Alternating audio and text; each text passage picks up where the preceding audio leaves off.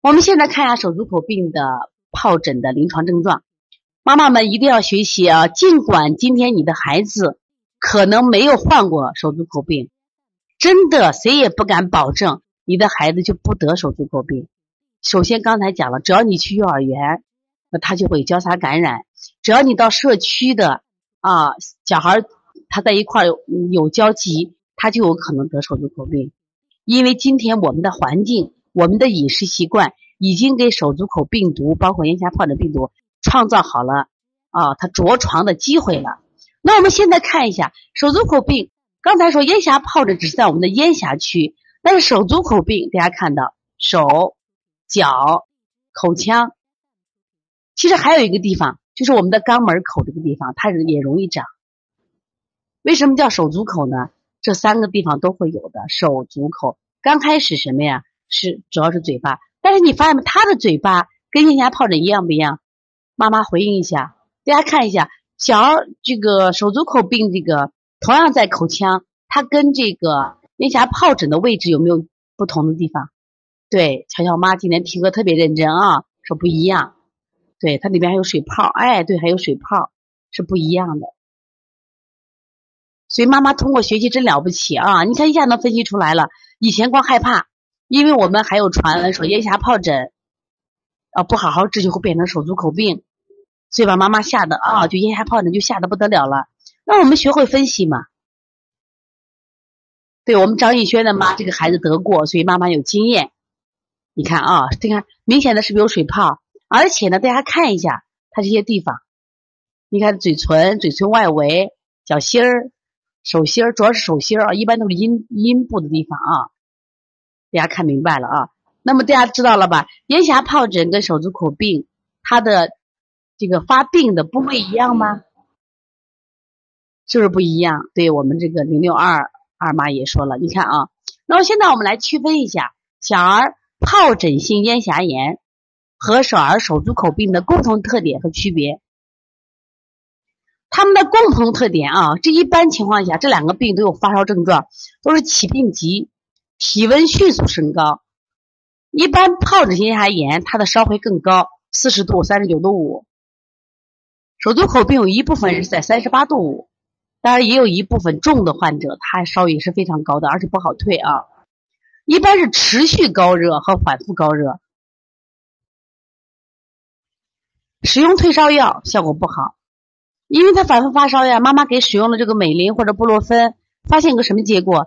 用了以后都不太出汗，而且那个药劲儿一时间一过又开始烧起来了，这是两个病的一个特点。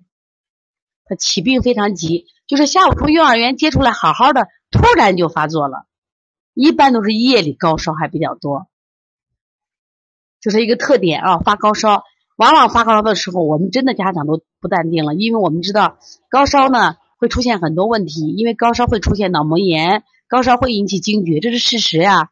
那么，所以家长遇到高烧的时候都不淡定。但是这两个病它都是高烧，所以我希望妈妈今天通过学习啊，一定要预防这个疾病。当然，不仅仅是这个疾病，这个疾病怎么来的，今天也是我们要探讨的啊。第二个呢，这个病呢，因为它都有什么呀？口腔上有疱疹，所以它伴有咽喉痛、嘴角痛、流口水，这类孩子都不想吃饭了，还有厌食症症状。这是个共同的症状，另外呢，都是肠道病毒引起感染的自限性疾病。大家反复看啊，都是肠道病毒引起感染的自限性疾病。你妈妈来听课的妈妈说，跟饮食有关系没有？你们觉得跟饮食有关系没有？一般的病程是四到六天。既然是自限性疾病，希望大家不要担心。但是呢。重者可治两周，就是有重的呀。重的时候，你想两周孩子发高烧，两周孩子不吃，妈妈肯定扛不住了。所以说，一定是有这个，呃，刚才讲了，这个病呢一定要重视，绝对不能轻视它。虽然是自限性疾病，但是我们不要轻视它。刚才提的问题，问妈妈，既然是肠道病毒，一定是跟我们饮食，这就是说明疱疹性咽峡炎和手足口病。是现代的小儿常见病了。说我们现在八零后、九零后的妈妈，二十年前、三十年前，你为什么没有得这病？因为你那个时候啊啊没有这样的天天肥甘厚腻的食物吃，因为你那个时候呢没有这么雾霾的天气，所以说饮食在这个病中起的作用是非常大的啊。那么它俩的区别在哪里呢？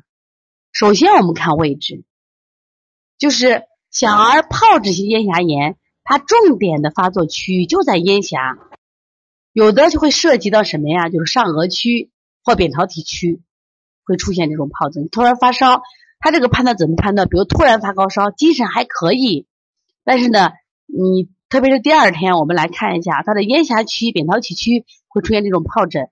那你就来判断什么呀？是疱疹性咽峡炎。但是小儿手足口病呢，它一般会出现在四个部位：手、足、口、臀四个部位。那么它这个手足口病呢，还有个特点是什么呀？不结痂，也不痒啊。所以说小孩呢，也不说长了泡就挠呀，它不是这样的。首先它的部位是不一样的，这个是一个非常非常重要的一个区分。啊，不要糊涂了啊！不要说是小孩疱疹性咽炎就变成小儿手足口病，这个不对啊。所以说呢，它主要是啥？侵犯手足口臀四个，知道吧？一般身上不起。这点我讲一下，跟水痘区别一下。跟水痘为什么跟水痘？水痘啊，主要是在我们的躯干上，但是呢，小儿手足口病主要在我们的四肢上，主要在我们的四肢上。那么疱疹性咽炎呢？它基本上都是高热，它一般都是高烧，易导致什么呀？高热的抽搐。今天听课的妈妈知道小儿高烧、高热抽搐、高热惊厥吗？知道的妈妈给王老师互动一下。很多妈妈没听过高热惊厥或高热抽搐啊，因为现在越来越多的孩子患高热抽搐。今天有个妈妈，也是我们邦尼康小儿推拿妈妈基础班的一个妈妈，他今天发了个远程问诊，他的孩子就曾经三次，三次高热惊厥，上个月和这个月。那么高热惊厥呢，我简单的说一下啊，就实际上就是我们这个孩子抽了，抽了他的症状就是比如说翻白眼、口吐白沫，一般都是发烧引起的，高热引起，但有的孩子对也有三十八度引起的，也有引起的啊。那么在这样的情况下呢，所以说呢，我们一定要预防孩子得了疱疹性咽炎引起的高热惊厥。本身这个病不害怕，但是呢，如果这个病处理不好的话，它就会出现什么呀？高热惊厥。一定要注意啊，这个一定要注意。所以说，其实惊厥这个，先主要在医院就到西医大夫去啊。如果你什么呀？如果一年惊厥过两到三次。你只要给大夫说惊厥过，大夫都是按按癫痫考虑治疗，癫痫考虑治疗。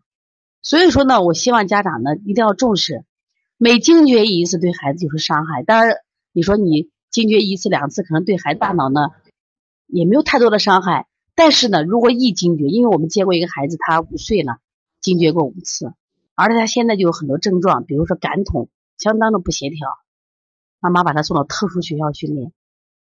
所以很可怕的，知道吧？我看到无锡的陈妈现在问到这个手足口病的痒是这样，基本的不太痒。如果你合并啊，比如有感染迹象，它就可能有痒的症状，有感染迹象啊。那么另外呢，我们说这个小儿手足口病呢，它本身也是个自限病，它的高烧是这样的，有一部分孩子就三十八度五左右，精神也不错。但是呢，如果是，如果是啊。这个他的高烧不断，就高烧时间很长，疗程很长。那么，而且这会出长时间会出现什么呀？心肌炎、脑炎、肺炎等并发症。这种并发症会导致生命危险。这就是这个病为什么我们谈虎色变，就是我们不要把这个小儿泡手足口病包括咽峡炎，然后看的什么呀？就是谈虎色变。但是我们也要重视。因为这个病呢，它毕竟是有什么呀并发症的。那我希望通过今天的学习，让我们掌握一些最基本的技能，最基本的判别技能。如果让孩子不得这个病，第二，如果得了这个病了以后，我们怎么及时的处理？这是非常重要的啊。说小儿手足口病和疱疱疹性咽峡炎，它俩有相似处，也有什么呀不同处。这两个病呢，记住记住，不能画等于号。虽然他们的什么病毒的这个总称很像，但是它实际上又是一个什么呀？不同类的病毒。而且还要强调一点，妈妈一定要记住，你不要什么呀，就是掉以轻心。我的孩子去年患过了手足口病，今年就不再得了，这个话没有人给你做肯定。刚才反复讲了啊，不管是疱疹性咽峡炎还是手足口病，它每一年它病毒不一样，你的孩子都有可能再次患。所以说，希望大家一定要重视啊。